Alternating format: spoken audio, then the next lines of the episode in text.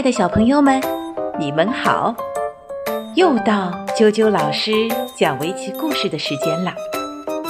今天呢，啾啾老师要分享的这个故事呀，名字叫做《孟子与围棋》。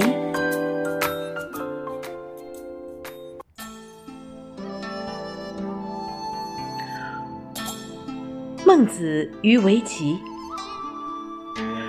孟子是孔圣人最有成就的学生，被后人尊称为亚圣，意思就是说他也是圣人。在不了解围棋的时候，孟子认为下围棋就是浪费时间。可是后来发生的一件事，让孟子明白，围棋是一门深奥的艺术。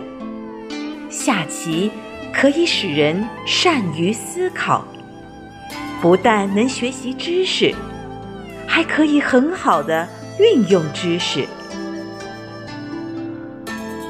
孟子有两个学生，他们聪明好学，成绩不相上下。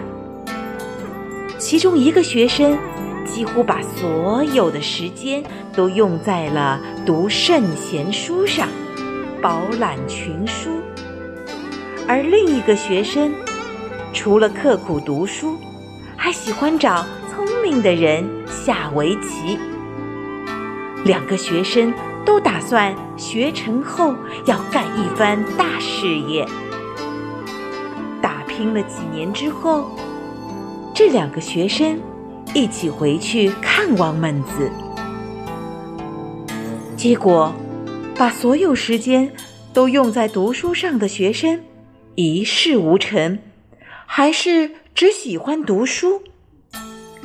另一个爱读书也爱下棋的学生，却已经是一位功成名就的青年才俊了。孟子问他是如何获得了这样大的成功的呢？他说。老师过奖了，不瞒您说，这与我平时喜欢下围棋有很大的关系。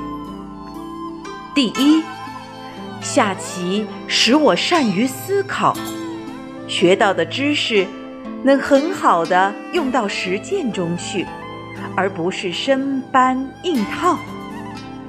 第二。